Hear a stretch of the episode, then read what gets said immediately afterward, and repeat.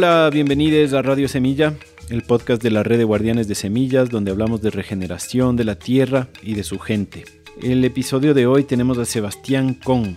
Sebastián es un gran guardián de semillas, es biólogo y permacultor, lleva toda su vida adulta dedicada a la conservación de la vida silvestre, es director ejecutivo de la Fundación Cóndor Andino, que investiga y protege el cóndor y otras aves andinas. Y bueno, eh, Sebastián es un experto en todo lo que tiene que ver con la vida silvestre y también la relación de la vida silvestre con la agroecología y la agricultura en general.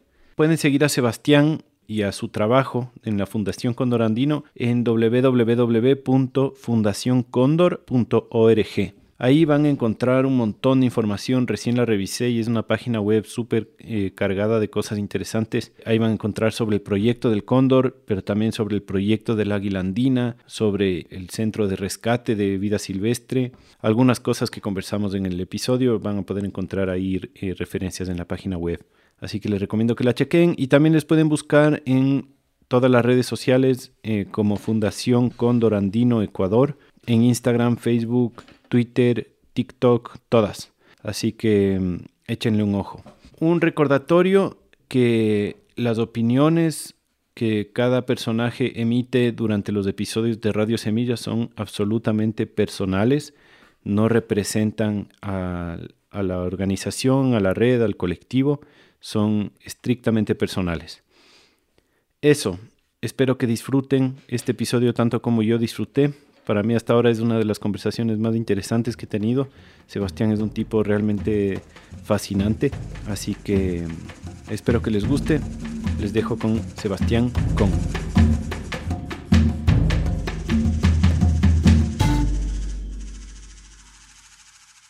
Sebastián Con, bienvenido a Radio Semilla, hermano. Muchas gracias, Feli. Oye, vamos directo al trabajo que, que, tú haces, que a mí me parece fascinante y que estoy seguro que no vamos a alcanzar a hablar de todo lo que, lo que quisiéramos. Y me gustaría empezar por el tema de la conservación de la fauna silvestre. ¿Nos puedes dar como un vistazo general de cómo es tu trabajo con la fauna silvestre? ¿En qué consiste? Ah, claro. Ah, un gusto primero estar aquí. He escuchado casi todos los otros episodios de Radio Semilla y es muy lindísimo que me consideren formar parte de este grupo y, y, y poder compartir la experiencia, ¿no? Que tenemos tantos diferentes ángulos ah, y formas de ver la misma problemática y formas de, de enfrentarnos a la problemática, ¿no? Ah, qué bacán, gracias. Ah, entonces, por mi lado, primero quiero contar, soy Sebastián Con, soy biólogo, pero soy también permacultor. Entonces estoy ahí en ambos mundos, eh, cultivo algo de comida, no, no me dedico a la permacultura, pero sí en, mi casa cultivamos comida para el consumo, uh, tenemos nuestras gallinas, nuestros chivos para leche. De ahí en mi lado laboral soy, soy biólogo de conservación, director ejecutivo de la Fundación Cóndor Andino uh, aquí en Ecuador. Entonces nosotros en la fundación trabajamos en investigación y conservación de especies amenazadas y utilizamos a la ciencia y tratamos de traducirla y transcribirla en un lenguaje común para que sirva para la, la, conservación. La fundación nació para darle continuidad al proyecto de investigación del cóndor andino que habíamos comenzado gracias a, un apoyo fuerte del Peregrine Fund de los Estados Unidos que vino aquí al país y quiso comenzar un proyecto de investigación alrededor del cóndor. ¿no? Es nuestra ave nacional, una ave emblemática que todo el mundo hablaba cosas del cóndor, se decía que le falta comida, se decía esto, esto, otro, pero en verdad nadie había hecho investigación a fondo en el campo. ¿no? Entonces cuando empezamos, yo también era joven y humildemente confiaba en lo que decían los mayores y los expertos. Decían, ah, al cóndor le falta comida, entonces lo que hay que hacer es darle de comer al cóndor. Que hay que reproducir cóndores en cautiverio y liberar a los pichones nacidos en cautiverio y esa es la forma de salvarle a la especie. Todo era muy egocéntrico alrededor del ser humano, ¿no? que nosotros tenemos que hacer esto para salvarle. Y tratando de ser humilde veía eso y simplemente decía, bueno, los expertos dicen esto, hay que seguir en el tema. Hasta que un día fuimos al campo y de repente, y yo era de los pocos que sí iba bastante al campo, me iba a las montañas, las montañas siempre han sido como que mi, mi lugar de sanación, de meditación. Y fui y nunca veía muchos cóndores. Cada vez que veía un cóndor era una emoción brutal. ¿no? Y vamos una vez en un páramo aquí, en, que ahora es una reserva, la reserva Chacana de Fundación Jocotoco. Y fuimos a conocer el lugar y al primer día había una carroña con más de 20 cóndores, unos 30 cóndores seguramente ahí. Y me quedé loco. Dije, wow, hay tantos cóndores aquí. Nunca había visto yo eso y sabía que nadie más de los expertos del cóndor habían visto algo así en el país. Ah, entonces dije, pero ¿cómo vamos a hacer todo esto si no sabemos en verdad qué le pasa a la especie? Y ahí me sumé a ese proyecto de investigación que ha revolucionado el conocimiento del cóndor andino, ¿no? siendo nuevamente una especie tan conocida, tan vistosa y supuestamente se sabía mucha información de, ella, la verdad es que no se sabía nada. ¿no? Mm. Entonces ahí utilizamos ciertas cosas de tecnología de alta gama, súper, muy buena tecnología ah, moderna que son los rastreadores satelitales y con esos les podemos seguir a los cóndores. Entonces les cogemos a cóndores silvestres o a cóndores que se rescate y se rehabilita y se les pone estos rastreadores satelitales, los cuales nos llevan de la manito. Los cóndores estos se vuelven embajadores de su especie y nos llevan de la manito a conocer dónde está eh, el cóndor, dónde está durmiendo, dónde está comiendo, por dónde vuela, dónde hay lugares de riesgos, por ejemplo, de colisión con torres de transmisión eléctrica, dónde están en áreas protegidas, dónde no, lugares que necesitan más protección, etcétera, ¿no? Entonces, a pesar de que sí es una intervención y les cogemos a estos cóndores, pero los datos que estos dan, puestos en buenas manos y dados a buen uso, eh, que eso es lo, esencial.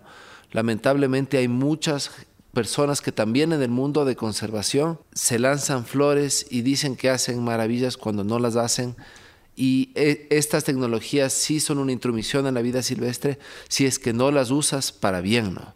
Hay gente que trata de usar estas tecnologías para, en el mundo de la, de la investigación, es para escribir papers y ser un investigador más duro, para ganarse más fondos, etc. Entonces lo que hemos hecho aquí es con un presupuesto extremadamente reducido, le hemos dedicado todo a la conservación de la especie y hemos levantado conocimientos sin precedentes. Se conocía, por ejemplo, 32 dormideros en el centro norte del país. Ahora tenemos una base de datos de unos 500 lugares donde duermen desde la frontera en Colombia hasta la frontera con Perú. Wow. ¿En cuánto tiempo han hecho esa investigación? Comenzamos en 2012, o sea, ya vamos nueve años este, este año.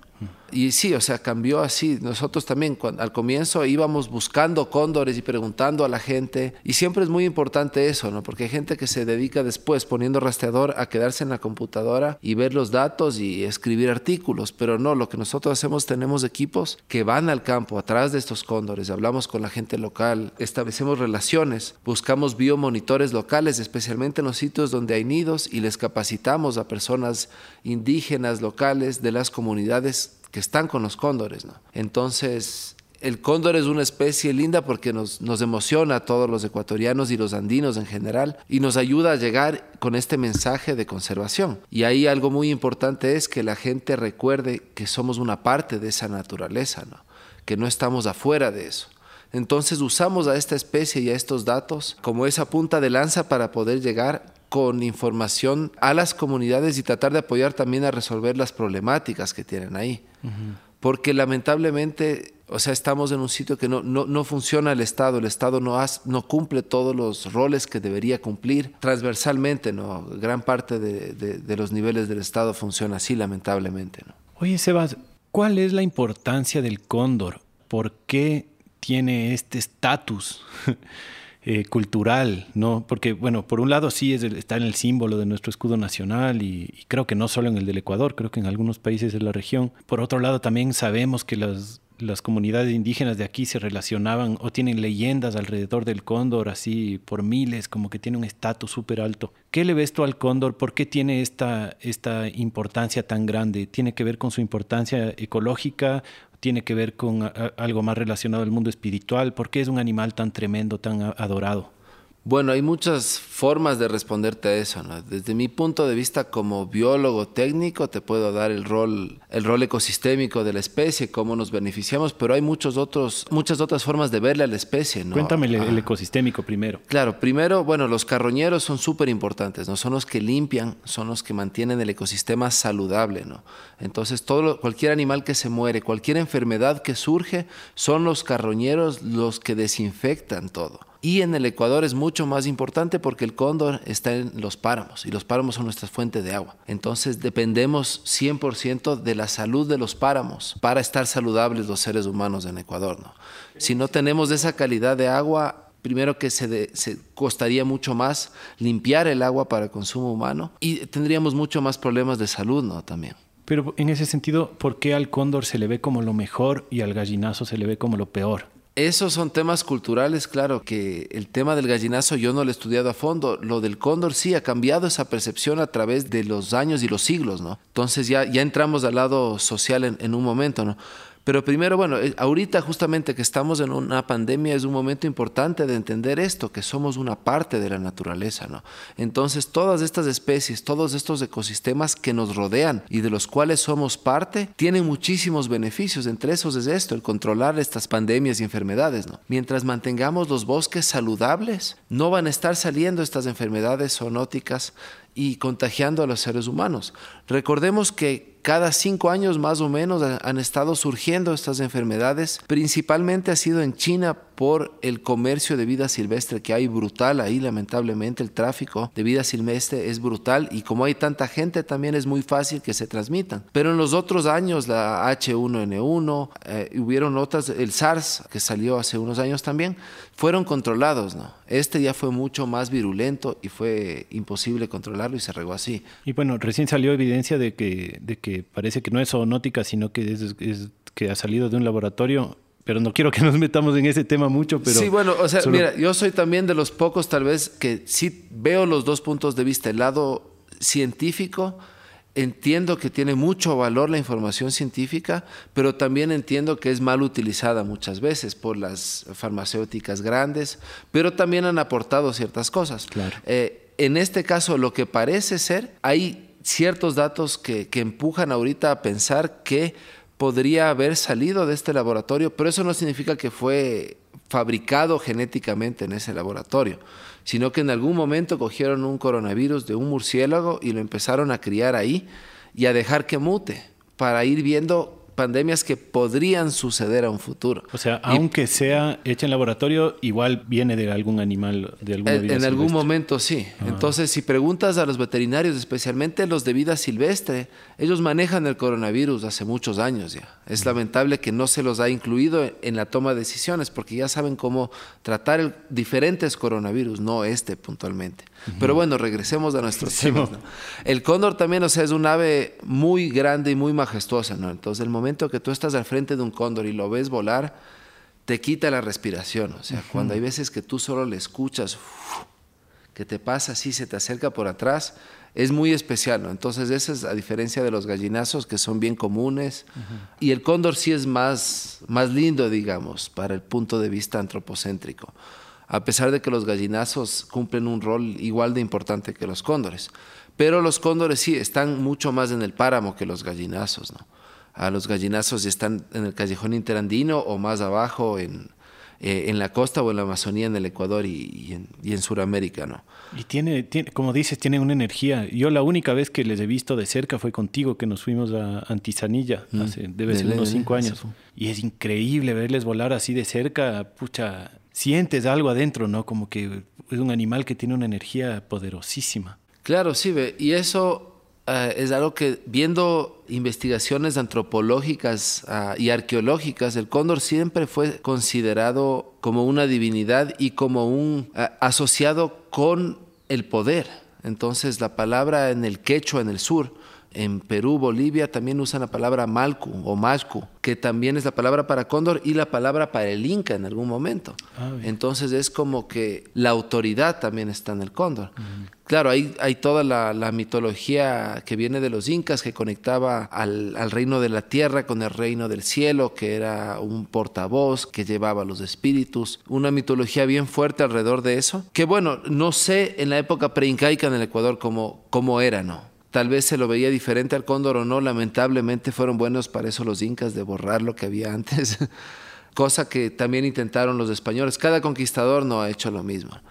Bueno, después entraron los conquistadores españoles, en ese caso, y vieron la importancia que tenía el cóndor. Entonces, como todos los conquistadores en la historia mundial ven algo importante y dicen, no, eso está prohibido, eso es algo malo y se le dio una muy mala reputación al cóndor. Entonces, por muchos años se, se lo trataba de cazar, ah, se, se, mandaba órdenes de cazar cóndores. Ahí seguramente escuchamos las... Ah, la iglesia de, de Guápulo. Ve. Que ahí seguramente había un templo a la ah. luna abajo de lo que es hoy la iglesia. Ve, Justo lo que estamos hablando. Había de estar una forma de un cóndor abajo de esa iglesia. Qué loco. Sí, sí, porque aquí estamos en Guápulo, bueno, en Quito no hemos hablado de eso, que es una comunidad ancestral, ¿no? Quitucara, todavía hay gente Quitucara aquí. Y es un sitio muy lindo porque hay una mezcla de gente de todo el mundo, de todo nivel económico, de toda clase social, de todo color, de todo credo, toda religión. Entonces es muy, muy lindo este espacio, ah, incluida la iglesia. ¿no? y bueno, ahora en la pandemia se escucha también cada vez que muere un vecino, suena diferente las campanas. Y, y es, ha sido fuerte. Ah, ¿en serio? sí, sí. claro, se ha notado eso. Ah, pero bueno, entonces fue considerado una especie, una plaga hasta en algunos lugares. Aquí en el Ecuador tenemos los últimos registros de ese punto de vista era en la ciudad de Loja, alrededor de 1900, a comienzos de, ese siglo, que hasta hubo una orden de matar a todos los cóndores de parte de la alcaldía de Loja, si no me equivoco, porque eran una plaga y afectaban al ganado. En Lima hacían lo mismo, les mataban porque los cóndores afectaban a las, a las aves guaneras en unas islas ahí en el mar que era una de las principales fuentes de ingresos económicos de Perú en esa época, el iguano, ¿no? Entonces, al parecer, los cóndores les afectaban y, y, se mataba cientos de cientos de cóndores. Pero eso nos dice dos cosas del rol ecológico del cóndor que no hemos mencionado. La una, que si a los ganaderos no les gusta, es porque también se comen ganado vivo, no son solo carroñeros, ¿no es cierto? Claro, mira, eso es algo de lo que nosotros también hemos tratado de desmitificar, porque siempre ha habido el mito alrededor de esto y, la gente que está en nuestro punto, digamos, los conservacionistas, los biólogos o la gente de ciudad, han dicho, no, no pasa, eso es falso, mírale las patas, que la morfología, que la anatomía, que es imposible. En cambio, nosotros hemos venido con una mente más abierta desde el comienzo y hemos tenido un respeto para la gente de campo, que mucha gente en nuestra posición no estaba antes. Y entonces desde el comienzo la gente desde Colombia hasta Chile te dice lo mismo. El cóndor viene, le ataca, eh, le pica el ano, le jala de la cola y de ahí le coge la lengua, y, o sea, y trabajan en grupo. Y lo que hemos visto es que sí, eso sucede. Primero estando con la mente abierta y después no negarlo al rato que sí tenemos pruebas irrefutables. Porque puede ser ah. peligroso aceptarlo en el sentido de que daría pie a que los ganaderos se asusten y maten cóndores o algo así. Claro, mucha gente que trabaja en conservación en otros países, especialmente en Argentina, que hay mucho más trabajo y más historia de trabajo de conservación alrededor del cóndor, me han criticado muy fuertemente por decir estas barbaridades del cóndor. Porque creen que, ah, no, es que si la gente escucha eso, ah, les va a matar más. Yo en cambio digo, si la gente ya lo ha visto, ah, no necesitas decirles si sí o si no. La gente que tal vez le vaya a matar o no, ya saben que el cóndor puede hacer eso. Lo importante es admitirlo. Y cuando nosotros lo hicimos aquí en el, en el Ecuador, y dijimos, sí, o sea, muchas veces vamos al campo y la gente todavía eh, no está segura de, tener confianza en nosotros y piensa que ya vamos a decirle, ah, no, estás loco, no, lo que viste está mal. Las veces que yo voy y les digo, yo también lo he visto, tenemos las pruebas, yo sé que sí sucede. muchas veces la gente te abre los ojos y, y te abre el corazón, digamos, y empieza a hablar contigo ya de tú a tú y mucho más fluidamente, ¿no? Cuando no le estás juzgando, no le estás diciendo, no, es falso lo que tú dices. Y ahí podemos llegar a las soluciones. Y lo que vemos aquí, por lo menos en Ecuador, es que mucho más grave que eso para las comunidades y para el cóndor es que hay demasiados perros ferales, perros domésticos mal cuidados y perros abandonados en los páramos y en las zonas rurales, ¿no? Y también en las ciudades. Sí, quiero que hablemos de esto de los perros, que es un tema que, le tenía notado también como algo bien importante, pero también quería mencionar sobre lo otro que dijiste, que los cóndores afectan a las aves guaneras en, el Perú. Quiere decir que los cóndores no están solo en el páramo, sino que bajan hasta el nivel del mar. O sea, ¿cuál es el nicho del cóndor? ¿Es, así de amplio?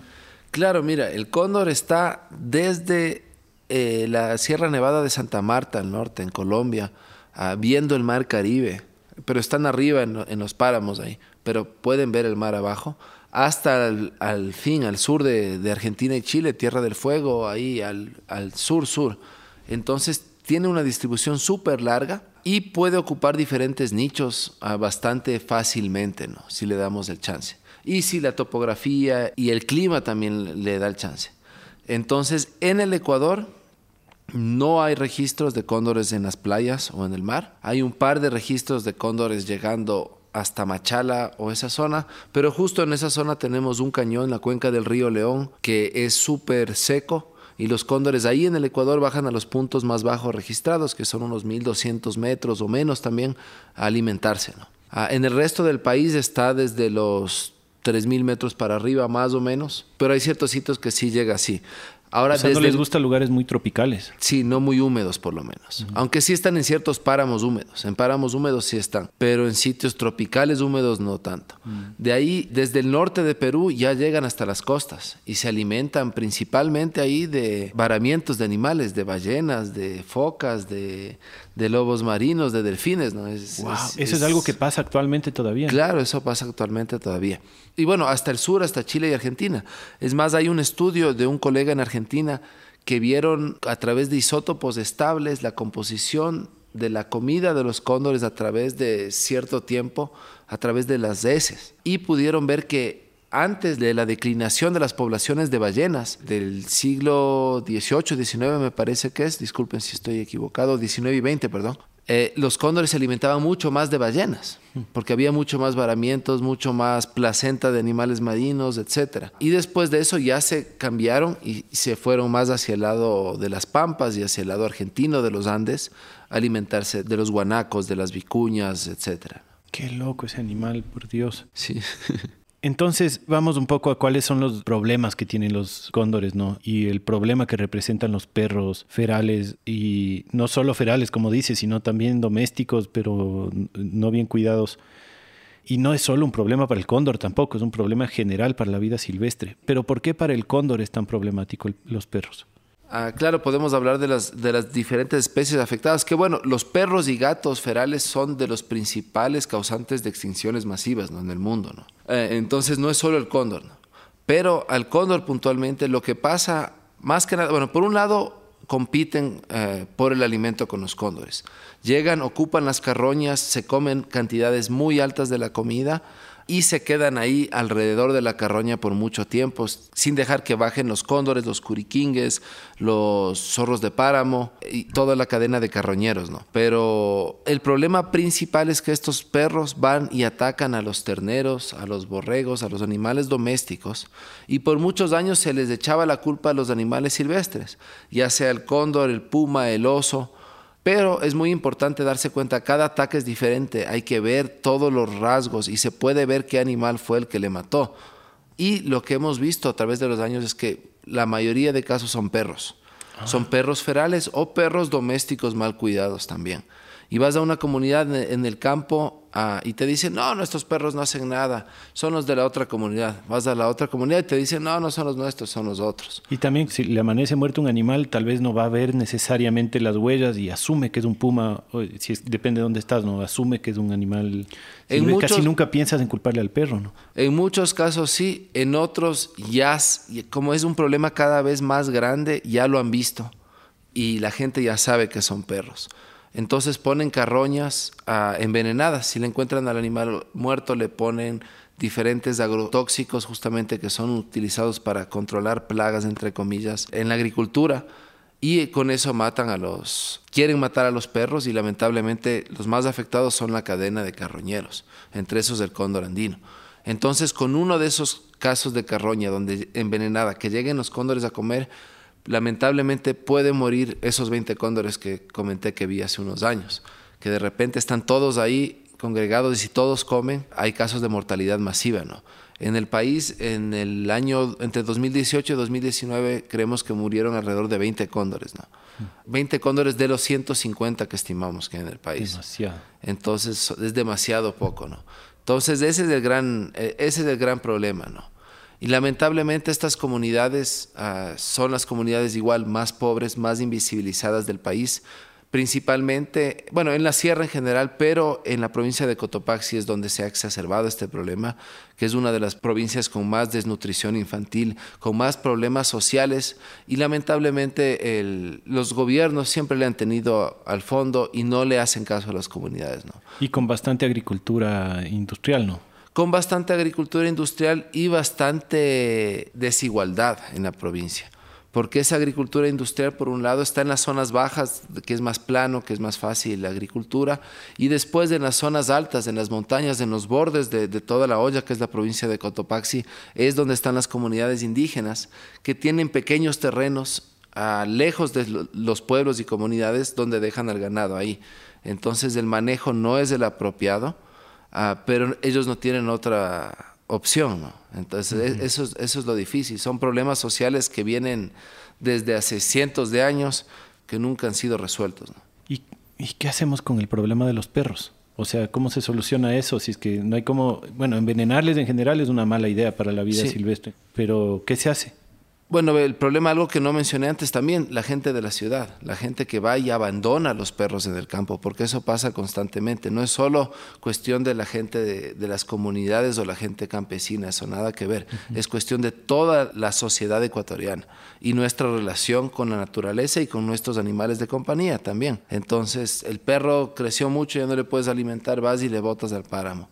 Y, eso pasa constantemente. El problema es en la ciudad también por el ecosistema alrededor de la ciudad, ¿no? O sea, no es solo un problema en los ecosistemas silvestres alejados, sino que también empeora toda la situación ecosistémica de la ciudad y sus alrededores también, ¿no? Incluso aunque no les vayan a votar, o sea, eh, los gatos en las ciudades son un desastre para lo que sea que queda de vida silvestre, ¿no? Y alrededor. Sí, sí. Pero es más un tema de conciencia, entonces dices tú. Sí, un tema de conciencia y de muchas cosas, ¿no? Entonces, para resolver ese problema tenemos que hacer varias cosas paralelas, ¿no? Todas son igual de importantes. Una es campañas masivas de esterilización de perros en las comunidades rurales y en las ciudades también, ¿no? Cada gobierno local debe asumir esas competencias y hacer ese trabajo, ¿no? Es muy difícil. Nosotros queremos, yo quiero estar en el campo paseándome, viendo cóndores, tomando notas, datos, siendo biólogo, pero viendo esta problemática nos hemos puesto a esterilizar perros también.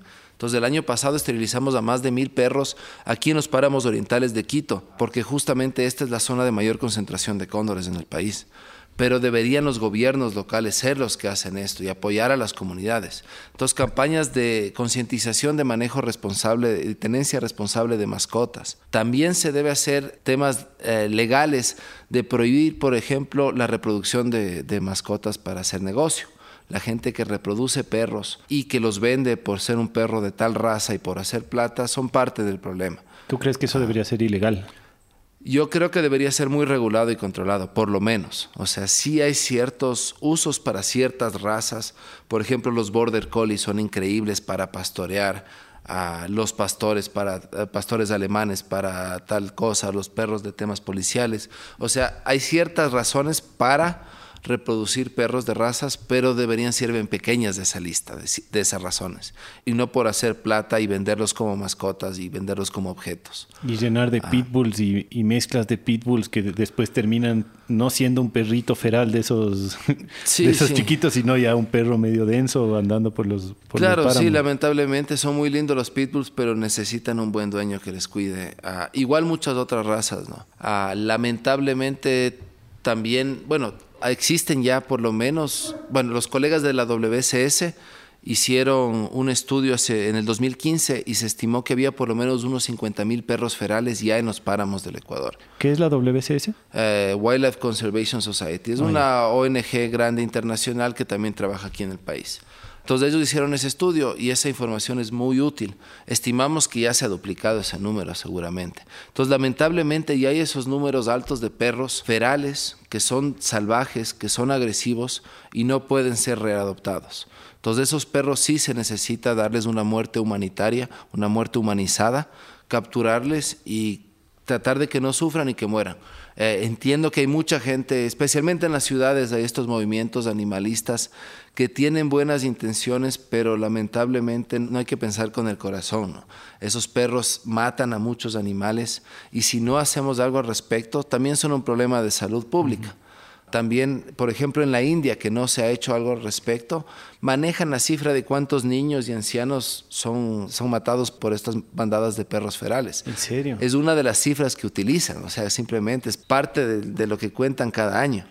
Ah, entonces sí es, es brutal eso, ¿no? Y aquí sí hemos tenido casos ya de ataques de estos perros. Bueno, puede sonar medio crudo, pero tú dices capturarles y matarles de la manera más humanitaria posible. Y no se puede, digamos, no servirían para comida de cóndores mismo, carroñeros, si es que se les mata en los páramos, por ejemplo, como saben hacer en, en Galápagos. Yo me acuerdo que había, no sé si siga esa política de matar cabras eh, porque estaban destruyendo el ecosistema y dejarles que o que la gente coma o que los animales de ahí se las coman, ¿no? Me parece que en Galápagos sí trataban de retirarlas. O sea, en Galápagos no hay esa cadena de carroñeros ah, tan fuerte como en los páramos. Es que el problema de eso es cómo le das esa muerte humanizada sin que también le vaya a afectar al cóndor. Bala. Entonces, no puedes darle bala porque ahí tienes se el come la bala. Claro, se puede comer la oh. bala y le puede hacer daño. Y puede ser que el perro no, no muera rápidamente. Entonces, lo que hacen, porque no queremos hacer daño. Y ese problema de, de gente piensa que, ah, no, hay que adoptarles. Pero en las ciudades hay cientos de miles de perros eh, callejeros que necesitan hogar y que no lo consiguen. Y las, ah. fundaciones que se dedican a la adopción de perros están sobrecargadas. Están sobrecargadas todas y no se puede hacer más. O sea, necesitamos cambiar esa mentalidad de todos y no irnos al centro comercial o al mercado a comprar un perrito es ir a una de estas fundaciones o adoptar un perrito de la calle. O ir a matar un perrito en el páramo en vez de adoptarle. Eh, o sea, no estamos diciendo eso, pero sí debemos desmitificar el tema y poder hablar del tema. El problema es que reaccionamos del rato que se publica algo de esto en redes. Seguro capaz que ahorita nos caen encima por esto. La gente ataca y de una empieza, hasta te amenazan de muerte por decir algo así. A nosotros muchas veces nos consideran que odiamos a los perros. Pero no, yo tenemos aquí tres perros adoptados en, en donde manejamos centro de rescate, otros cientos de perros adoptados. Ah, entonces, no, nada que ver con eso. Y, si nos toca darles esa muerte humanizada, lo, haremos con una lágrima en el ojo, pero entendemos por qué debemos hacerlo y que no hay otra opción. Es como un tema que va bien profundo por la relación que tenemos con los perros como humanos, ¿no? Como tenemos una relación con los perros simbiótica desde hace creo que como 30 mil años.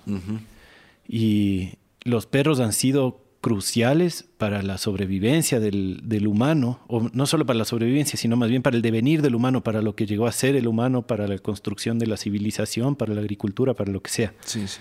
De alguna manera ellos fueron compañeros nuestros para construir este desastre y ahora nosotros nos vemos medio en la obligación de controlar su población, pero no, nosotros seguimos libres de esa culpa, ¿no? Eso es como yo, yo estoy tratando de pensar un poco en el discurso animalista también, ¿no? De, ¿Y los humanos qué, no? Claro, nosotros seguimos haciendo mierda todo y nos creemos que estamos en derecho de matarles a los perros.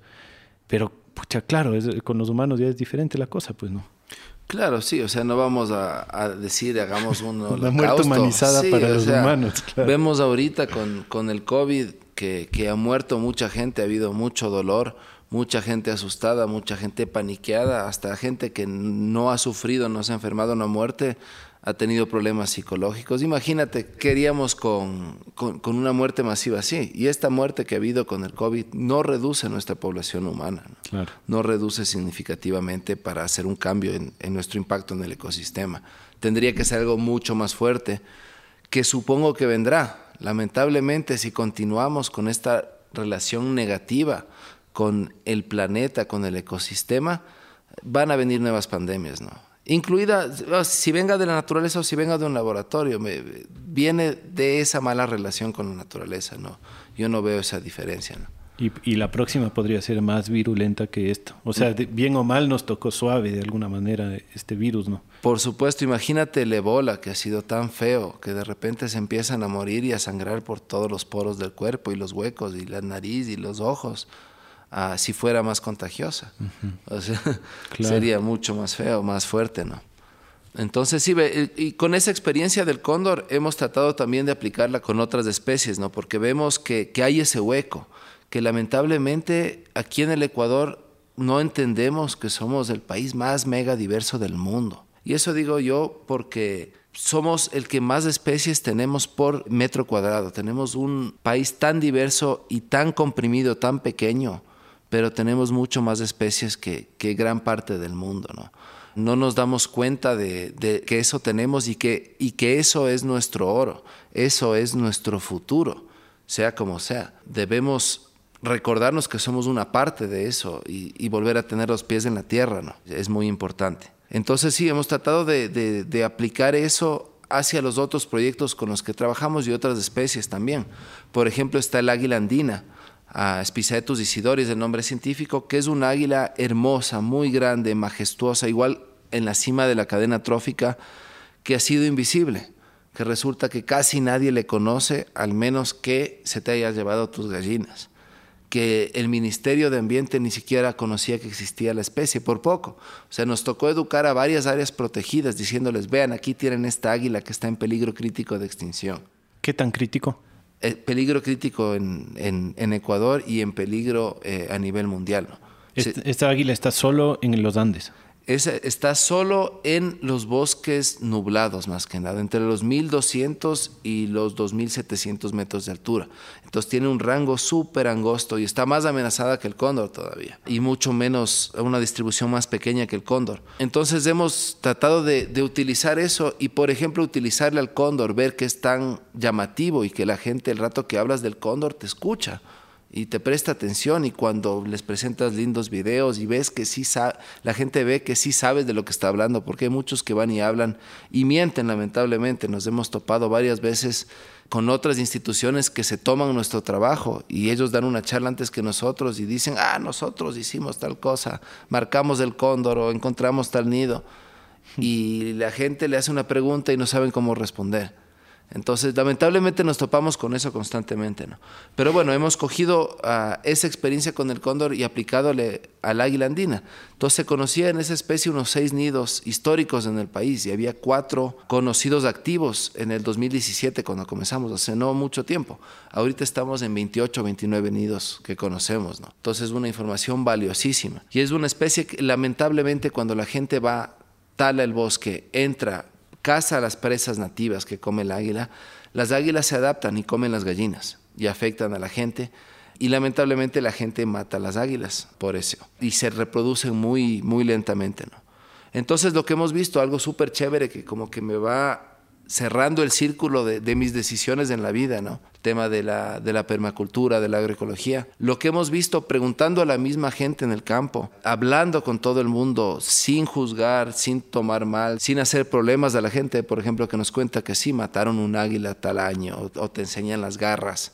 Tratando de, de hablar humildemente con todos ellos, nos cuentan sus secretos y nos cuentan ah, ve, yo encontré que puedo poner, por ejemplo, un pavo ahí al lado y el pavo le defiende a las gallinas o un ganso. Y la gente nos empieza a contar las pequeñas soluciones que han encontrado al conflicto.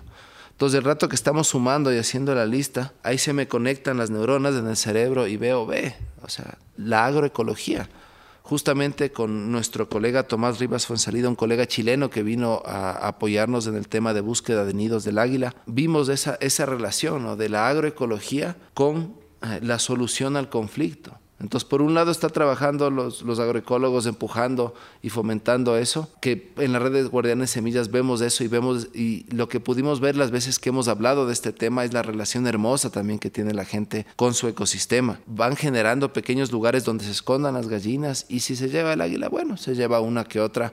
Por suerte también tengo cuyes y también tengo patos y también tengo gansos y y esa diversidad adentro de las fincas nos ayuda a contrarrestar los lados malos de ese conflicto. Por otro lado, hacemos investigación y monitoreamos los nidos y filmamos lo que comen las águilas. Entonces, por ejemplo, vemos un día que el águila trae un chucuri al nido y le filmamos destrozándole al chucuri, que es un mustélido para los que nos escuchan de afuera, ¿no? a una, una de las presas, un depredador súper super grave para las gallinas, para los huevos, para los animales domésticos que es mucho más difícil de resolver el problema que las águilas. El chucuri es como un, como un tejón. ¿Cuál es el Sí, como un tejón. Mustela frenata es un mustélido.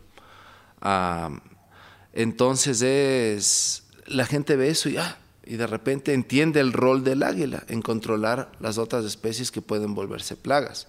O se comen un loro, que también los loros destrozan el maíz, por ejemplo.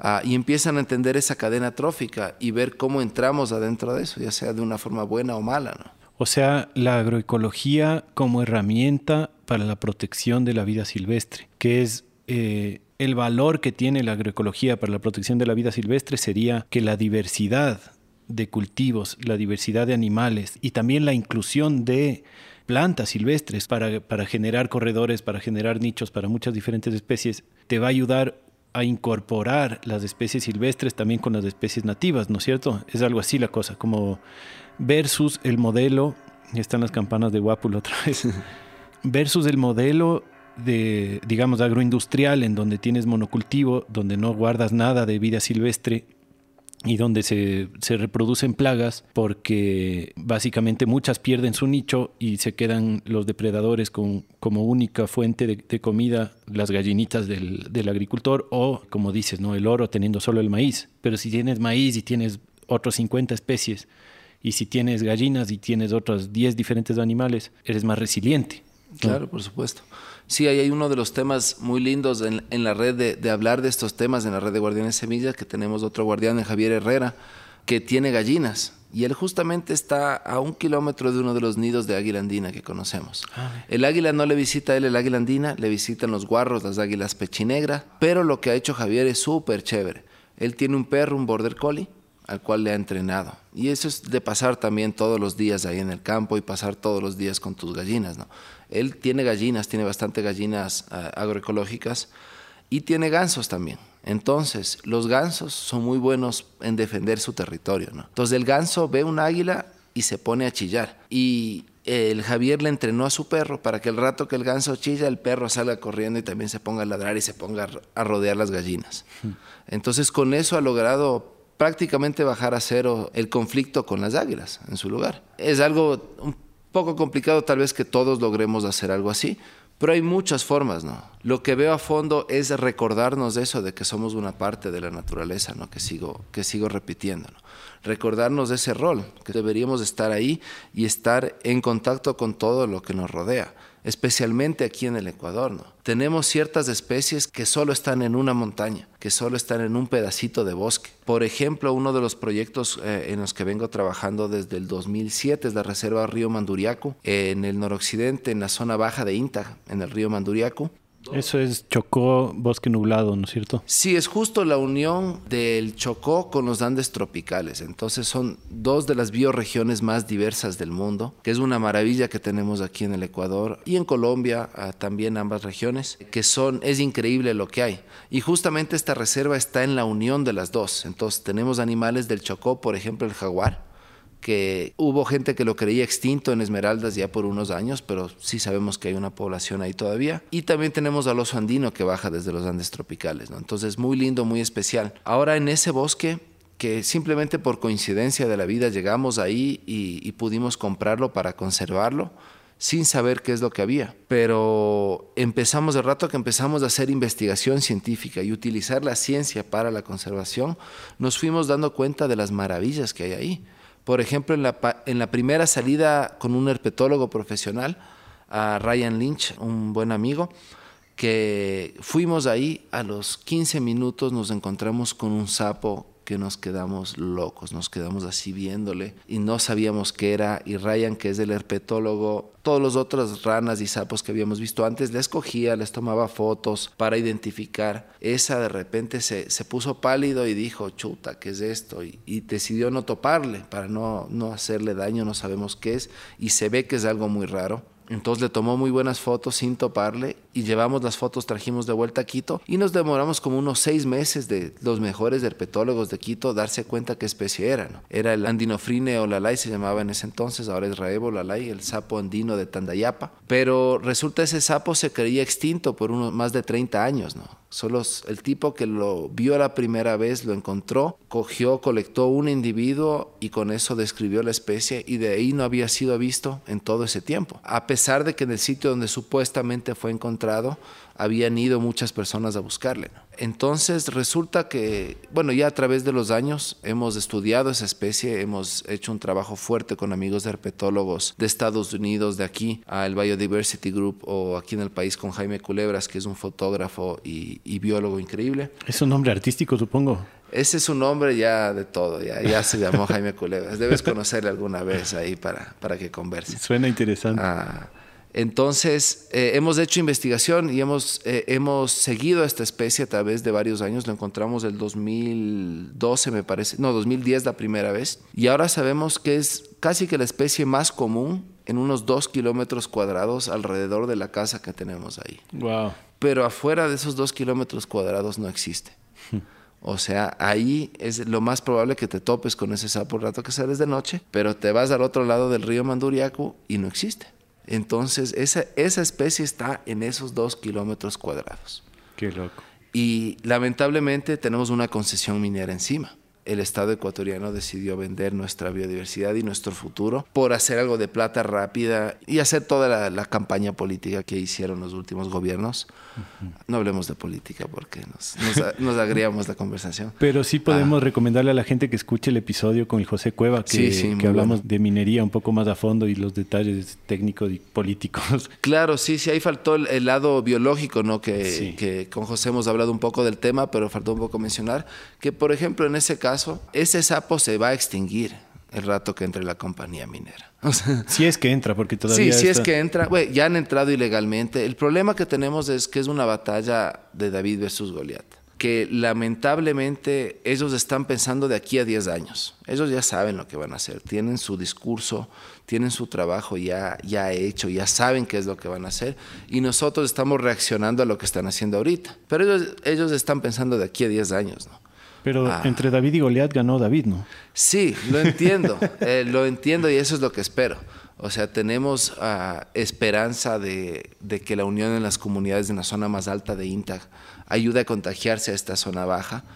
Pero esta es una zona baja que ha sido completamente votada, invisibilizada y sin, sin oportunidades de tener una vida digna. Entonces, eso es parte de la batalla, es tratar de ver que la gente tenga esas oportunidades. A, los agricultores, lamentablemente, son la última rueda del coche y la gente va y cultiva y se pasa todo el año trabajando y todo se decide de acuerdo a lo que quiera el, intermediario que viene a comprarles, el, el, verde, el maduro, la yuca, lo que sea que produzcan. Ese intermediario dice, no, hoy día yo te pago 5 dólares el quintal y te pagó 5 dólares el quintal. Entonces ese es el gran problema, ¿no? Debemos conectar el campo con la ciudad, debemos darnos cuenta y espero que esta, esta pandemia ayude por lo menos a eso, a darnos cuenta de esa importancia. Yo creo que sí ayudó. Inicialmente mucha gente abrió los ojos, se dio cuenta de la importancia de la gente en el campo. Mientras la gente en la ciudad tal vez se haya encerrado, la gente en el campo ha seguido trabajando todos los días y nos ha seguido alimentando. Entonces eso es muy importante de, de que esas oportunidades de tener una vida digna lleguen hasta esos sectores si queremos conservar.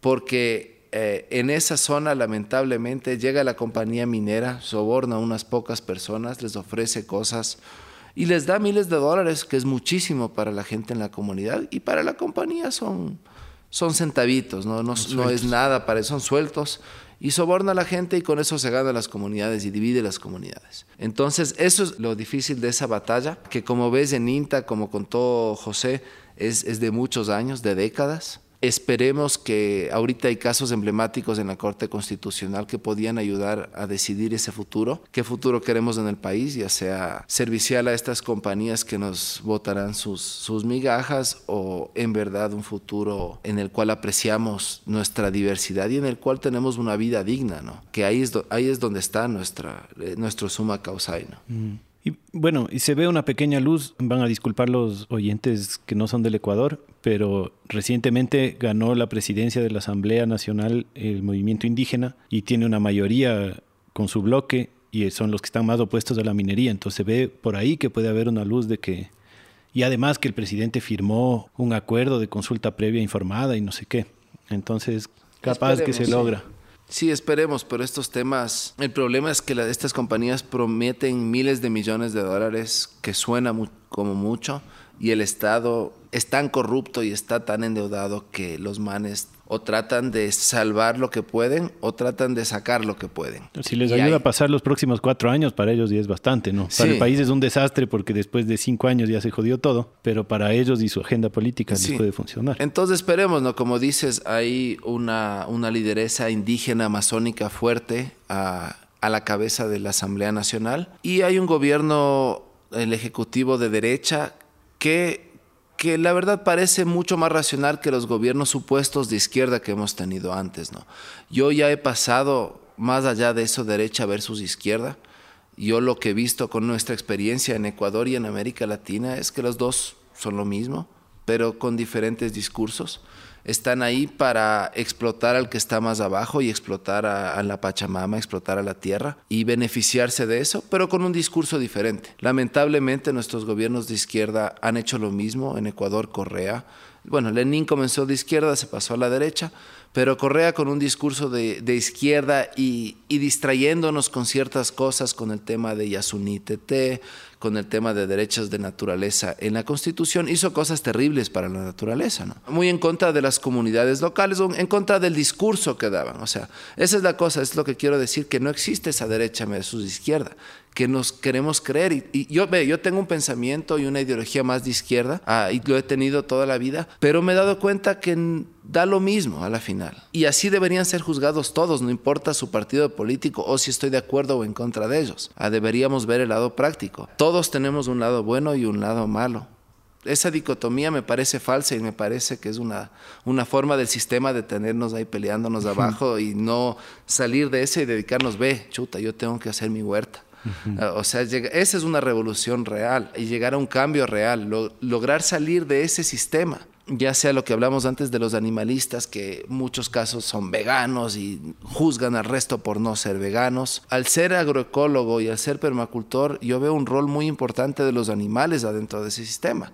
Y considerándome una parte del ecosistema, los animales están en todos lados. Debemos ponerlos y usar animales útiles en, en su rol ecosistémico. Por ejemplo, las gallinas. Aquí yo boto todo mi, el compost que generamos en la casa, todo lo orgánico pasa a las gallinas.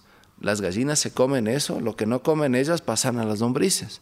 Y así vamos cerrando el, el, el círculo aquí mismo en casa, ¿no? Y eso es muy importante hacerlo, En algún lado había escrito que decía, no somos ni de derecha ni de izquierda, somos de la tierra. Exacto, sí, entonces justamente es eso, entonces tratar de... El mundo está muy polarizado y estamos propensos a odiarnos de una, eso es lo que veo con, con tema de redes sociales, del tema del Internet, estamos tan conectados que de uno estás en desacuerdo con alguien, ándate al infierno, tú te vas, ¿por qué no te suicidas? O sea, de una es así en redes sociales. Yo, eh, en verdad, del último año por salud mental he reducido el consumo de redes sociales, casi no, no las uso, un poco las uso por trabajo porque sí es necesario para comunicar la conservación y esos temas, pero es, es, es muy tóxico la forma en que llevamos no solo la, la vida diaria, pero la política también. Y la lucha es de día a día en las calles, en nuestra forma de vivir uh, y tratar de dejar un, un, mejor lugar ¿no? aquí. ¿no? Bien, usted mismo me decía que no hablemos de política. Sí, sí, nos, nos embalamos en eso, perdón. Te quiero, te quiero, además que quiero preguntarte algunas otras cosas. Una es también sobre tu proyecto en, en Cotopaxi, que tienen este centro de rescate, y no solo el centro de rescate, sino esta experiencia súper interesante que muchas comunidades están queriendo hacer y que ustedes lo han hecho, que es reemplazar un bosque de pino, en su caso, pero en todo el país hay problemas con el eucalipto y con el pino, y regenerar un bosque nativo. Cuéntanos de Cotopaxi un poco del tema del rescate de la vida silvestre y el tema de los, de los bosques nativos. Claro, sí, sí, en Cotopaxi, bueno, ahí uh, mis padres, cuando yo tenía unos dos años, compraron un, un, terreno, una hacienda, una hacienda antigua, solía ser de los jesuitas, bueno, se compró una parte de lo que era la, la hacienda, que debe tener su historia bien fuerte ahí atrás también, pero se compró el predio y justamente ahí comenzó una gran parte de, esa pasión mía por la naturaleza, por la conservación, por la agricultura, por el campo y un respeto muy fuerte hacia las, hacia las comunidades campesinas. ¿no? Ah, ahí desde que tenía dos años había los chagras que subían al páramo a ver el ganado y, y, bueno, ahora siendo padre de familia no sé cómo hacían eso mis padres, pero me mandaban de niño con con un chagra, don Agustín, que subía por ahí, mm. ah, y me iba yo solito con él al páramo a caballo. Otras épocas. Sí, sí, otras épocas por completo. Y el señor ahí me enseñó, ve, esta flor se come y se pruebas del néctar, que estas frutas, y esa relación bien, bien chévere con la naturaleza que tenía, que tenía ese chagra, a pesar de que, claro, los chagras tienen, el, tema ganadero es también bien fuerte. Pero entonces tus papás también ya tenían una conciencia ecológica, digamos, tú fuiste criado así, tus papás ya, ya tenían una onda de, de conservación y de, y de respeto también por la biodiversidad. Sí, sí, mira, mi, mi familia Bueno, por los dos lados de, mi familia, el lado de mi papá y el lado de mi mamá, tenemos un contacto con el campo. El lado de mi mamá, mi abuelo era, era ganadero, era agricultor, mi bisabuelo también. Por el lado de mi papá, mis abuelos eh, vinieron como refugiados en la Segunda Guerra Mundial, escapando de los nazis, y llegaron al Ecuador y vieron un mundo completamente diferente y un mundo nuevo y se maravillaron en ese mundo, ¿no? Hicieron su vida aquí, generaron una empresa, dieron empleo a mucha gente y constantemente, algo que cuenta mi papá, iban mucho al, campo, al Cotopaxi, se subía toda la familia, a 10 niños en el balde de la camioneta y se iban a pasar el día en el Cotopaxi.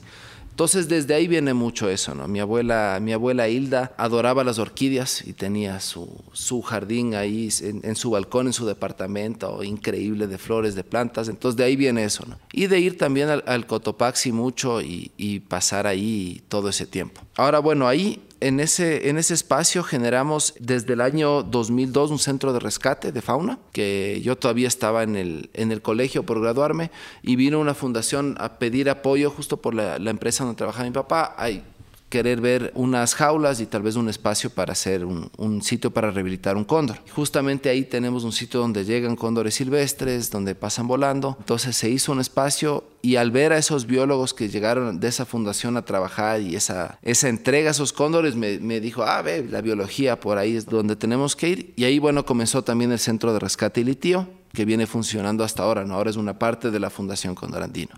Entonces ahí tenemos un centro de rescate para rehabilitar y ojalá liberar a animales andinos más que nada del páramo y de los bosques andinos, entre esos cóndores, osos de anteojos, pumas, eh, varias especies de rapaces, venados. Y bueno, esa es una parte del, trabajo de, conservación, pero yo no considero eso lo, lo más importante. Ahora tratamos, hacemos un trabajo técnico tratar de ser bien, pero ese es un es como ir poniendo curitas en una herida grande, ¿no? estos animales que hacemos un esfuerzo muy grande para rehabilitar y, liberar.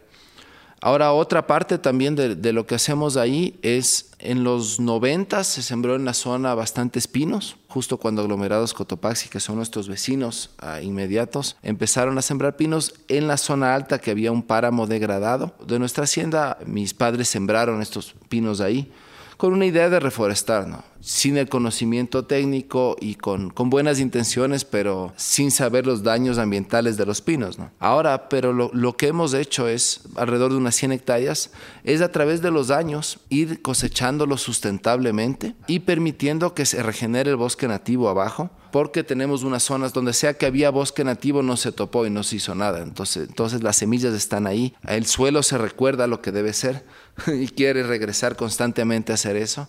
Ahora, normalmente en el manejo del pino, lo que se hace, se, la gente tiene a los pinos muy cerca y va y hace tal raza, y va y corta todo a los, a los 10, 20 años y vuelve a sembrar. Eso es lo opuesto a lo que nosotros fomentamos y hacemos.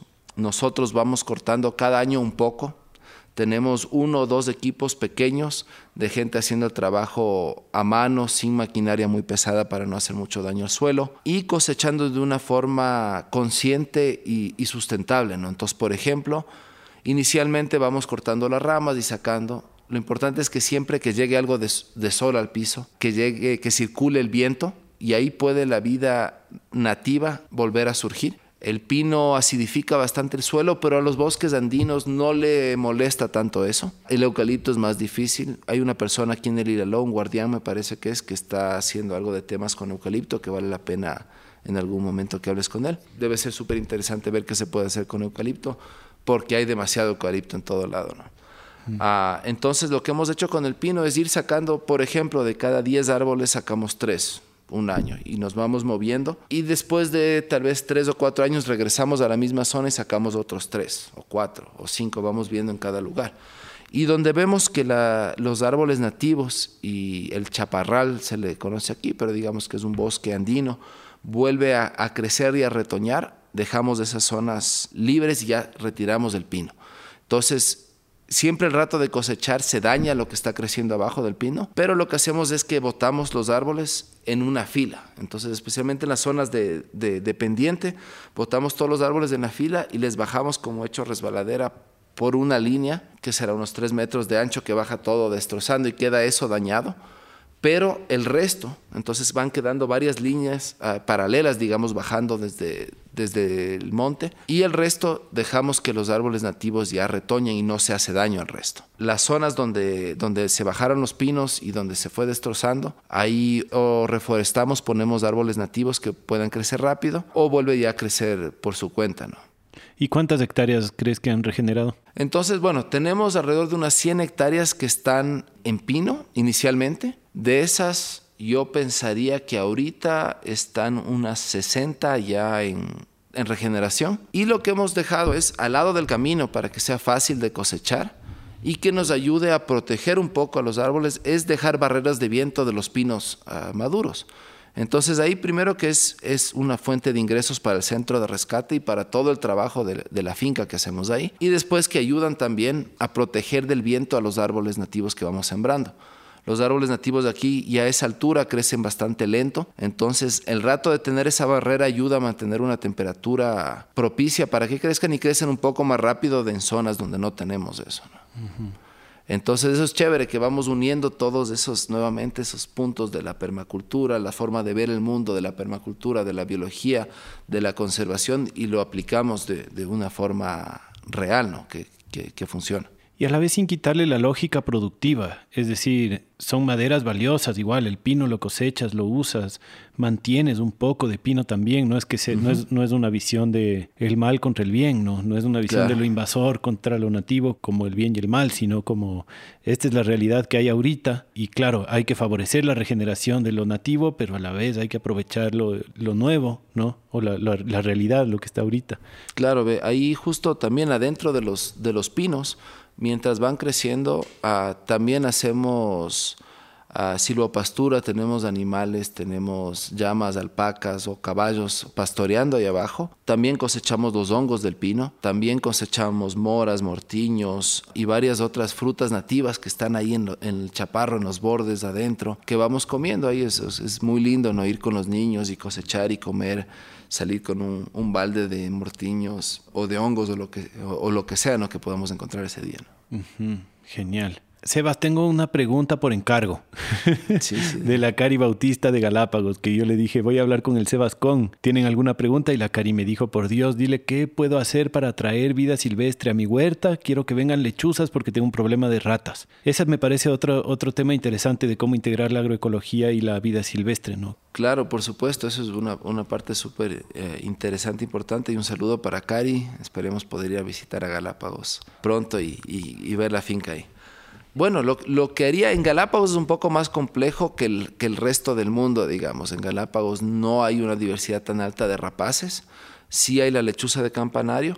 Entonces lo que haría es ver si es que hay lechuza cerca, tratar de ver dónde están las lechuzas, porque si es que sí tenemos lechuza cerca, podríamos hacer una caja, un, una caja nido, donde podrían llegar las lechuzas y anidar ahí y sacar pichones ahí. ¿no? En otros lugares no se puede utilizar las rapaces para estos temas de conservación y por ejemplo si consigues lechuzas pequeñitas, pichones, de una forma legal y ética, ¿no? Por supuesto, tampoco es que vas a ir y robarle de, un nido silvestre. Uh, se puede hacer hacking, se llama en la biología, que traes esos pichones y les traes a una caja que haces y los tratas de criar ahí semisilvestres y eventualmente se irán, pero se mantienen ahí en, en la zona, ¿no? Ya conocen y tienen su hogar.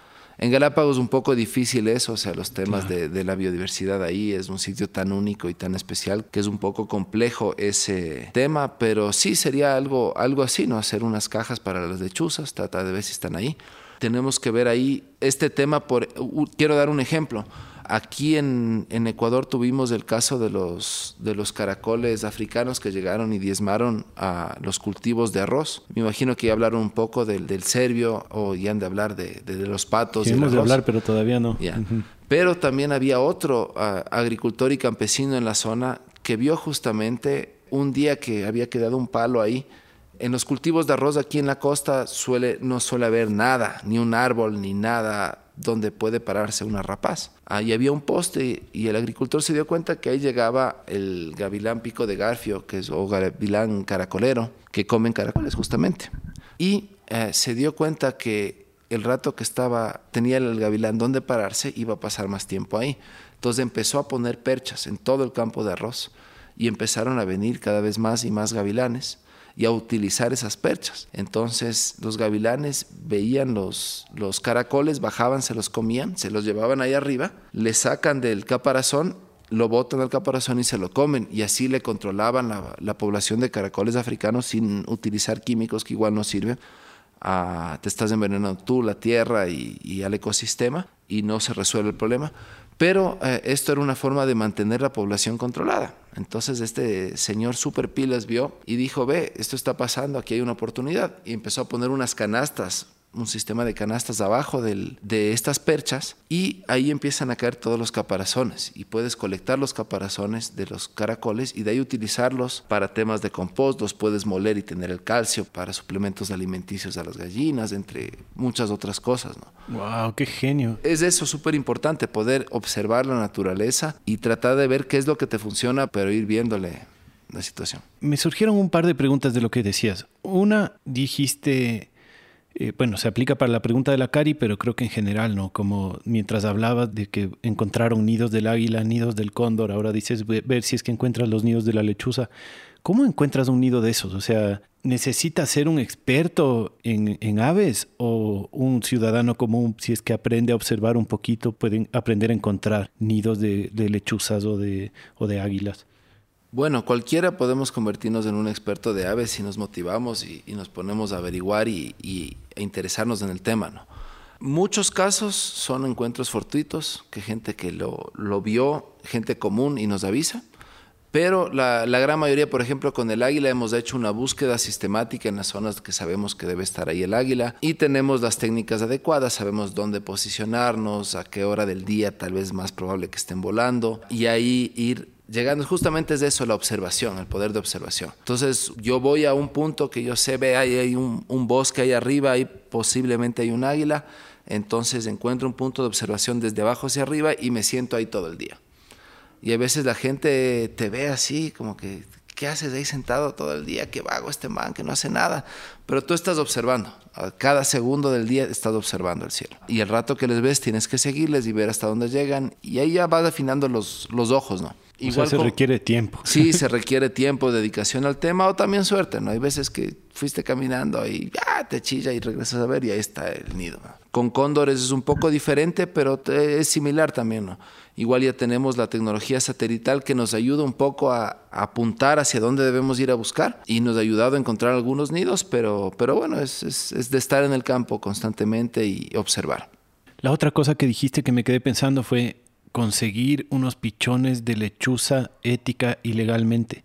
¿Cómo se consigue un pichón de lechuza? Nunca en mi vida he escuchado de eso. Sí, es que bueno, aquí en el Ecuador recién está empezando el tema, pero en otros países, en Europa, en Norteamérica, eh, en Perú también hay más eh, centros de reproducción de aves rapaces donde uno puede legalmente, consiguiendo permisos o haciendo trámites burocráticos, eh, eventualmente comprar un animal o hablar con la, gente ahí para que, que te apoyen esos temas de control de fauna. Aquí en el país recién está comenzando y lamentablemente hay mucha gente metida en eso que el tema ético es muy flaco. Ahí les interesa más el tema de la plata y figurar, etcétera, ¿no? Pero Por ahí hay ir también lo de entrenamiento de águilas y toda esta Sí, sí, también, que es muy vistoso, muy lindo, es muy útil la cetrería para, para técnicas de rehabilitación, por ejemplo, o de manejo de rapaces, pero también, claro, viene mucho más de esa también hay gente que no, no aprecia la historia de la cetrería, del el pasado, de, de, ese contacto del ser humano con la naturaleza, y ahora ya es otra forma más de dominar a la naturaleza. ¿no? Entonces, históricamente en Medio Oriente, en el centro de Asia ah, y en muchos otros lugares se, ha entrenado a rapaces como una de las formas para apoyar a alimentar a la familia, ¿no? de ir y cazar animales y de alimentarse, eh, o sea, desde hace miles de años. ¿no? Entonces hay una cultura muy fuerte ahí. Lamentablemente ha, llegado gente al país a enseñar eso sin escrúpulos y ahí tienes muchas técnicas de cómo capturar una rapaz, por ejemplo, silvestre, que si no tienes la ética de lado, se flaquea mucho y se hace cosas que no, no estamos de acuerdo muchos. bueno, de todos estos temas de que es trabajar con los animales, trabajar con la naturaleza. Por ejemplo, en la agroecología tienes, eh, en la agricultura, las abejas que hay mucha gente que va y no, les trabaja bien, las abejas se cabrean, no producen bien, tienen que ponerle azúcar, pero si tú vas y te pegas una respiración profunda antes de, llegar, llegas calmado, llegas a donde las abejas y las abejas te responden de igual forma. Si una época muy corta tuve abejas, ah, no me fue muy bien, pero eso es algo que aprendí de ellas y que he aprendido de los caballos, por ejemplo, de muchos otros animales que sienten nuestras energías. Si tú te subes a un caballo y estás muy nervioso, el caballo se da cuenta y se va a aprovechar de eso. Y depende de cada caballo o, te va a botar a propósito o se va a poner también nervioso. Con las abejas es igual. Si tú llegas cabreado donde las abejas, ellas de una se ponen cabreadas y se molestan y te pueden picar o se pueden o se estresan bastante. Pero si llegas súper tranquilo, si es la época que tenía abejas, me sentaba a meditar unos cinco minutos como hicimos al comienzo, y llegaba súper centrado y concentrado en el momento. Y las abejas responden de la misma manera, ¿no? entonces, bien chévere todas estas, estas formas de ver estas relaciones, ¿no? Hay un tema más que yo quiero topar que siento que integra de alguna manera todo lo que hemos venido hablando, que tiene que ver con esto que tú has mencionado varias veces, ¿no? De la integración del ser humano en la naturaleza, o sea, de, cambiar este paradigma del ser humano por encima de todos y más el ser humano como parte del todo. Y digo que se integra con todo lo que hemos hablado porque también creo que tiene que ver con el paradigma de conservación que estamos manejando, ¿no? Como que los humanos, ya sean urbanos o, del campo, estamos bien separados de los espacios naturales nativos, ¿no? y los conservamos, o sea, tenemos estos parques nacionales donde están los bosques primarios y decimos eh, como que eso no se topa, ¿no? Los bosques primarios no se topan, las áreas de conservación no se topan y de alguna manera los humanos nos quedamos como ajenos a esa naturaleza, ¿no? Como que construimos nuestro propio ecosistema de humanos y mantenemos el ecosistema natural aparte, ¿no? Como que somos, eh, digamos, la actividad humana, me refiero al paradigma de conservación que considera al humano como el, dañino, el malo para el ecosistema, que es cierto, o sea, el ser humano ha dañado los ecosistemas, pero a la vez genera una especie de separación, ¿no? de división de los humanos en la ciudad. Acá tenemos todo el derecho de hacer mierda todo lo que queremos, aquí sí podemos contaminar el agua, aquí sí podemos poner químicos, aquí sí podemos, qué sé yo, usar gasolina en lo, en lo que nos dé la gana. Y en el parque no. En el parque, en cambio, es pristino, eso es la naturaleza, no somos nosotros, nosotros no debemos entrar ahí. Y yo, si bien eh, considero que claro que es mejor que tengamos parques nacionales y que se conserven los bosques primarios antes de, abrir todo para que vayamos a explotar de la peor manera. También creo que eso nos aleja del el paradigma de ser parte del ecosistema. Y bueno, primero quiero preguntarte si tú compartes esta visión y después cómo es trazar un camino hacia esta integración, hacia la conservación para nuestra propia conservación y no hacia la conservación como islas de naturaleza mientras nosotros destruimos todo lo demás. Sí, claro, eh, o sea, es bien interesante este tema y es muy diverso de cómo pienso yo que debería aproximarse a eso. Por un lado es bueno que haya los parques nacionales, las reservas ecológicas, que haya ese candado y que el Estado ni siquiera el Correa haya dicho aquí vamos a poner una, una concesión minera. Por lo menos tenemos ese candado que permitió preservar esos lugares. Ahora el problema de ese paradigma es que, claro, esperamos que lo que sea que esté un metro afuera ya no me importa y que quede destrozado. Y algo que hemos visto con la investigación del cóndor y con los datos satelitales es que los cóndores, por ejemplo, pasan el 70% del tiempo afuera de las áreas protegidas del Estado. Ah, entonces los parques nacionales y áreas protegidas, aunque ocupan un gran área, no le están protegiendo al cóndor completamente. Si no protegemos al cóndor afuera de las áreas protegidas, se nos va a extinguir también adentro de las áreas protegidas. Entonces, con eso hemos logrado un poco que personal del Ministerio de Ambiente, los guardaparques, también salgan de las áreas protegidas y hagan un esfuerzo de conservación afuera, que también es muy importante. Ahora está bien nuevamente que haya zonas donde no debemos entrar y hacer una finca ni ningún desbroce ni nada. Por ejemplo, lo que te mencioné del, del sapo antes. Ese sapo está en dos kilómetros cuadrados. Si yo decido que quiero cultivar café ahí y dices, bueno, voy a talar dos kilómetros cuadrados, no es nada en comparación del resto del bosque que estoy protegiendo, y solo ese pedacito voy a hacer café, esa especie igual se extingue aunque no sea la empresa minera que entra y marcha todo el bosque. Entonces sí es importante tener esas zonas de que no se topa, de que no se caza, de que no se pesca, de que no se entra a talar, para que también haya en las otras zonas más presas, más cacería, más pesca.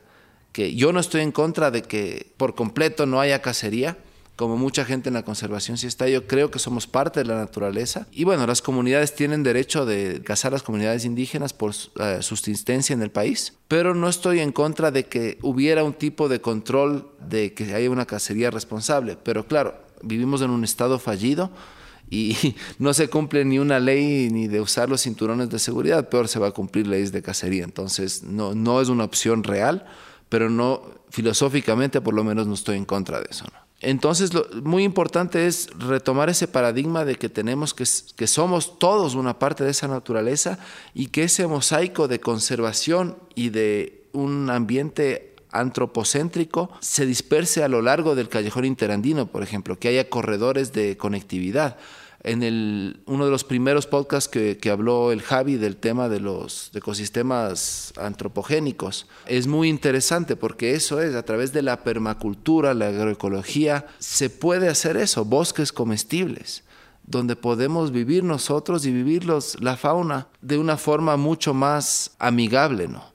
Pero eso empieza desde la mente y también desde el bolsillo de las personas, porque no podemos negar las realidades de los campesinos, por ejemplo, que necesitan alimentarles a sus hijos, necesitan educarles. Ahorita hasta tienen que pagar internet, imagínate, para que se puedan educar y aprendan a leer los hijos. Entonces eso es, ¿no? Tratar de, fomentar ese diseño permacultural, ¿no? Que en algún momento también se debería hablar de, de, esa diferencia de permacultura y agroecología y por qué usamos los dos términos y de ver qué es cada una, ¿no? Porque es muy, muy valioso lo que aportan ambas, ambas cosas, la agroecología desde lo ancestral porque aquí en, en Sudamérica por lo menos la gente viene viviendo por miles de años en una forma amigable con el ambiente y con poblaciones altas de seres humanos, como se mencionó en ese episodio de Radio Semilla, cuando Orellana entre comillas, descubrió el Amazonas, él describió una civilización en el medio del Amazonas gigantesca, que resulta que era una ciudad más grande de lo que era cualquier ciudad europea en ese entonces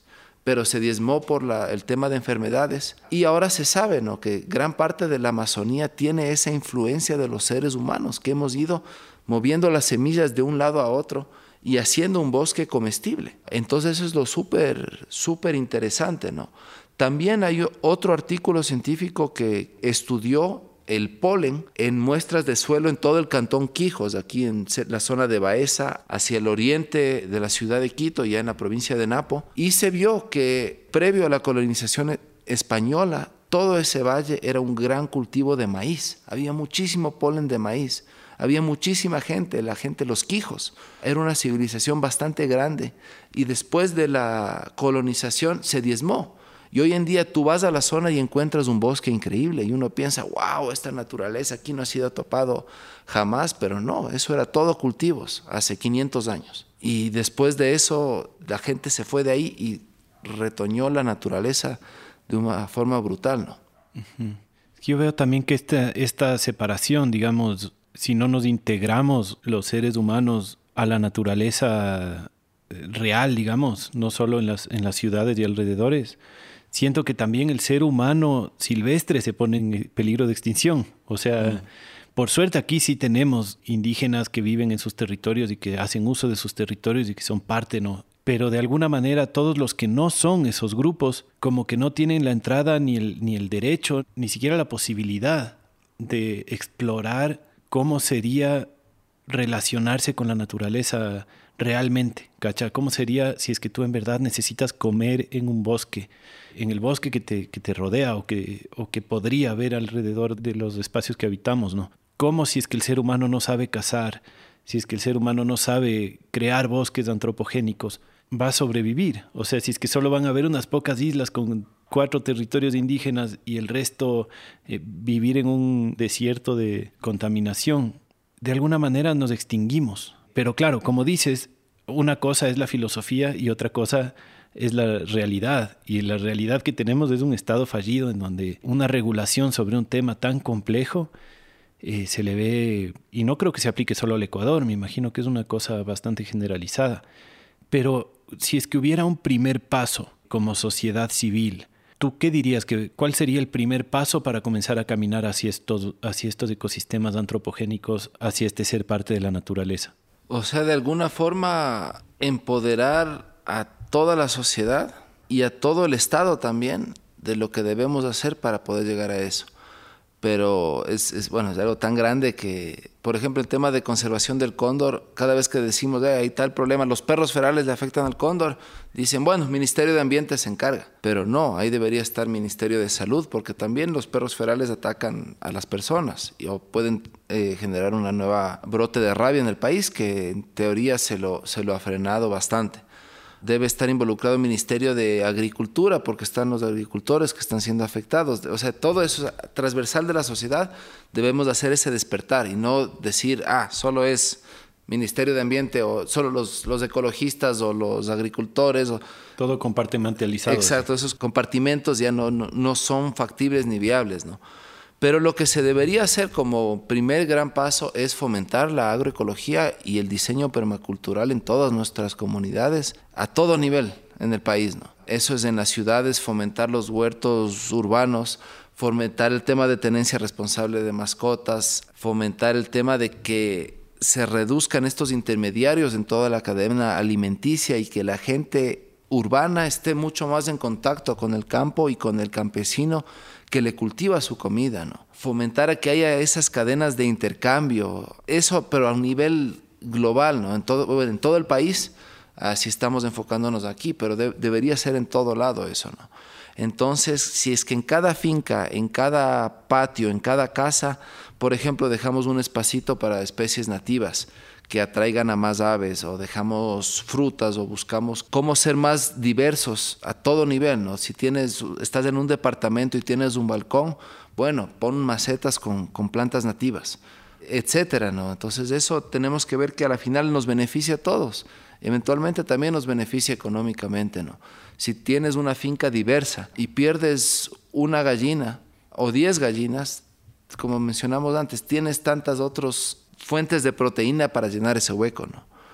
Si es que no, si es que estamos solo con gallinas, tienes la finca, la casa y potreros alrededor y hay las gallinas regadas y esperamos que sobrevivan ahí las gallinas bien, no nos va a ir bien y va a acabar la gente entrando en conflicto, disparando a las, a las águilas, por ejemplo, a las especies nativas y afectando ese ecosistema.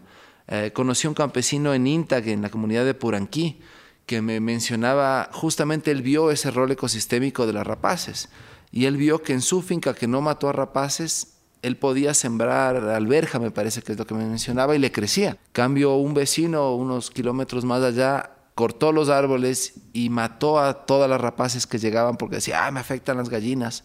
Sembró las abejas y no le creció ni una porque llegaron los mirlos como locos, ta, ta, ta, ta, comer y se comieron todas las semillas o los brotes que él sembró. El otro que sí tiene rapaces que le controlan a los mirlos y les mantiene atentos por lo menos, no sufrió eso, ¿no? Hmm. Entonces es, eso, es, ser parte de la naturaleza es algo que nos beneficia también a nosotros. Al, final pensamos en, nosotros muchas veces, no todos tenemos la empatía de, ay, quiero ser parte de la naturaleza. O sea, hay cierta gente que le podemos llegar solo diciendo, ve, date cuenta que te beneficia a ti tenerle al cóndor comiendo la carroña en el páramo, o de tener este bosque en la fuente de agua, etcétera. Yo preguntándote el primer paso y tú estás ya, ya fuiste y volviste de alguna forma, ya estás eh, regenerando páramos, estás cuidando cóndores, águilas, osos, sapos, del bosque nublado. Pucha, Sebas, yo te quiero felicitar y agradecer por el trabajo que haces porque eres un maestro. Muchas gracias, muchas gracias. Es, o sea, es parte de la misma batalla. Todos debemos sumar esfuerzos para dejar que este mundo sea mejor, ¿no? Cada uno desde nuestra trinchera Igual nuevamente te felicito a ti, a Radio Semilla, porque es, es, muy lindo estos episodios y nuevamente me siento honrado de estar considerado con el mismo grupo de las personas que, que me precedieron. Y tenemos que seguir adelante en esto, ¿no? Ah, y, seguir sumando esfuerzos. En todo este trabajo que te he mencionado lo hacemos no solo nosotros o yo, sino con un equipo fuerte de la Fundación Condorandino, somos como unas 15 personas pero también en el Cóndor trabajamos con el Grupo Nacional de Trabajo del Cóndor Andino, que somos como unas 25 organizaciones, que todos aportamos, cada uno desde nuestra trinchera, un granito de arena para la conservación del cóndor. ¿no? Eh, igual es en, en, la red de guardianes de semilla, que estamos tantas personas que vamos aportando cada uno desde, desde su manera y su, y su forma a que sea mejor este mundo y que podamos sobrevivir como especie a la final. Porque el planeta seguirá, ¿no? No estarán las situaciones, uh, la situación bien para nosotros los humanos. Eh, si, por ejemplo, las concesiones mineras de Ninta llegan y se destroza absolutamente todos eh, los bosques que hay ahí, Ah, y las comunidades, lamentablemente ahí hasta están las comunidades metidas en las concesiones, les importó mierda, les valió mierda todo, o sea, están queriendo que el ser humano se extinga en todo eh, todo García Moreno ahí en la zona. Y solo para cerrar, ¿de dónde sacas tu optimismo? ¿Qué te da optimismo de, lo que está pasando ahorita? Chuta, es, la verdad es una batalla muy fuerte, ¿no? Ah, para los que estamos en conservación es muy importante darle una fuerza y un, y prioridad a nuestra salud mental, porque estamos constantemente viendo cómo todo se va a la mierda y cómo el ser humano sigue, uh, en general, sigue en el mismo camino. ¿no? Lo que me da optimismo es, por ejemplo, escuchar Radio Semilla, es ver el trabajo de tantas y tantas personas que se siguen sumando para hacerle un mundo más positivo. Eso es lo que me deja con un poco de optimismo. Y de ahí verles a mis hijos, ¿no? que vienen una generación mucho más despertada que cualquier anterior. Vienen ya desde el comienzo también cada vez más les criamos con esa conciencia de, de, conservación y se dan cuenta ellos y los mismos niños están cambiando a los padres en los hogares, uh, tratando de hacerles ver uh, de esa importancia. ¿no? Entonces lo que me da un poco de, optimismo, aunque es difícil por, la situación y los conflictos tan grandes que tenemos ahora. Por ejemplo, en este año por lo menos cuatro águilas han muerto en la provincia de Napo solamente, por estos conflictos. Entonces es, es, bastante duro. Entonces es, es, eso es una batalla constante de mantenerse motivado y, seguir, pero no hay otra opción. Igual yo confío que somos suficientes los que estamos generando esta, esta regeneración como para que haya.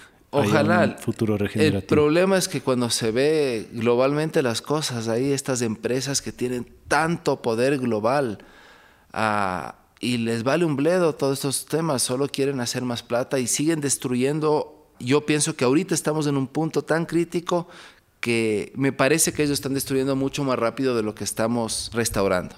Hmm. Ah, y es esa la batalla, de, de, darle con fuerza, de lograr que ellos destruyan menos y que logremos nosotros restaurar más también. O que ellos se pongan a restaurar. Si lo hacen, bacán.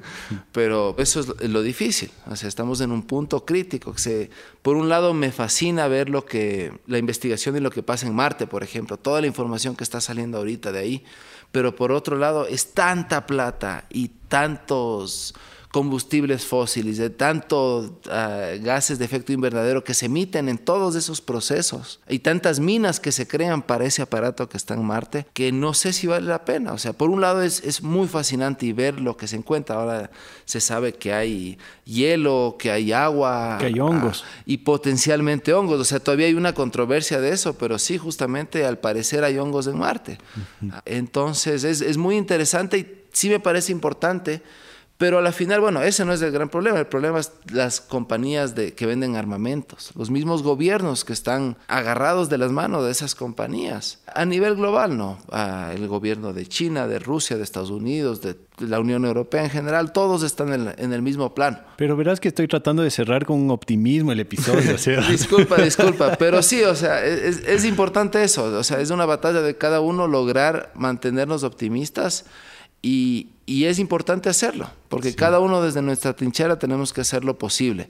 Lo que trato de hacer es, no juzgarle al resto porque no está despierto todavía, digámoslo así, despierto, o no se da cuenta. Y eso incluye a mucha gente que en teoría está en nuestro lado, por ejemplo, que he hablado un par de veces mal de los veganos, seguramente ya nos atacan por ahí. Ah, ellos tienen unas buenas intenciones, pero a la final no están con los pies en la tierra piensan que somos ah, separados de esos animales y hay que salvarles y protegerles, que deben tener una vida digna, sí, pero de que debemos interactuar con ellos también. O sea, si nadie va a comer chancho, entonces no va a haber chanchos. Y para mí el chancho es una herramienta increíble para la restauración de suelos, por ejemplo, entre otras cosas, ¿no? Entonces eso, tratar de no juzgarnos y mantenernos todos, cada uno hacemos lo que podemos y esforzarnos a hacer eso, ¿no? A cada uno desde nuestro ámbito. Y como decía un, invitado anterior, el Ronald Sistek decía, sea que lo logramos o sea que no lo logramos, que lo que sea que hagamos, lo hagamos sin miedo y con confianza. Exactamente, hay que meterle con todo, con confianza y con, con todo el amor que podamos. Gracias, Evas. Sí, fue un gustazo. Un gusto también.